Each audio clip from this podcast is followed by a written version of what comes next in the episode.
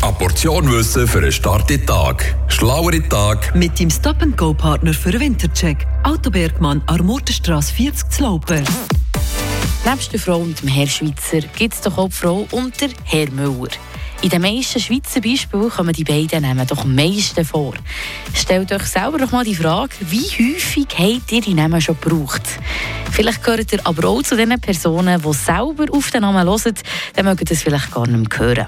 Aber die Namen kommen einfach auch extrem viel und häufig vor in der Schweiz.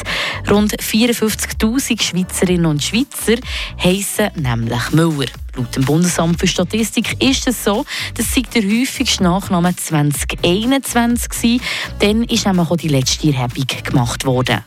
Also kommt es gar nicht von irgendwoher, dass wir bei Beispiel mit diesen Namen jonglieren. Schauen wir mal zum Kanton Freiburg. Hier ist es der Name Das Silva, der am häufigsten vorkommt.